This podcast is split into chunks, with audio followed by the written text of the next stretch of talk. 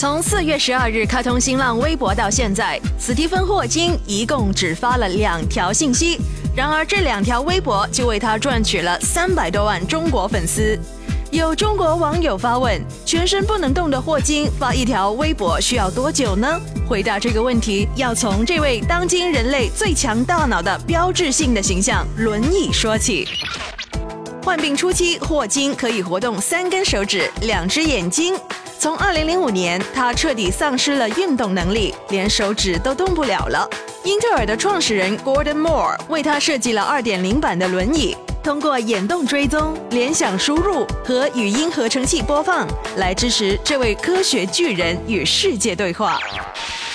研究人员为霍金设计了一个特殊的眼镜，上面安装了红外线发射器和检测肌肉活动的探测器，可以通过霍金说话时面部肌肉的收缩和舒张来激活辅助系统。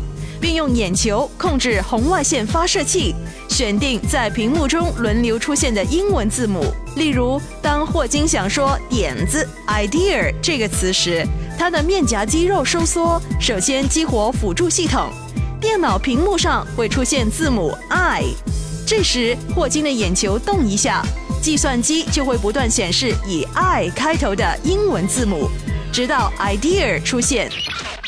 当霍金完成造句后，就可以把这个句子发送到语音合成器上，由后者替他说出来了。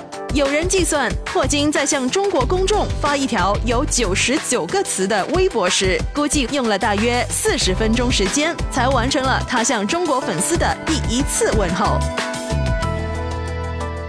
My FM，My Tagic。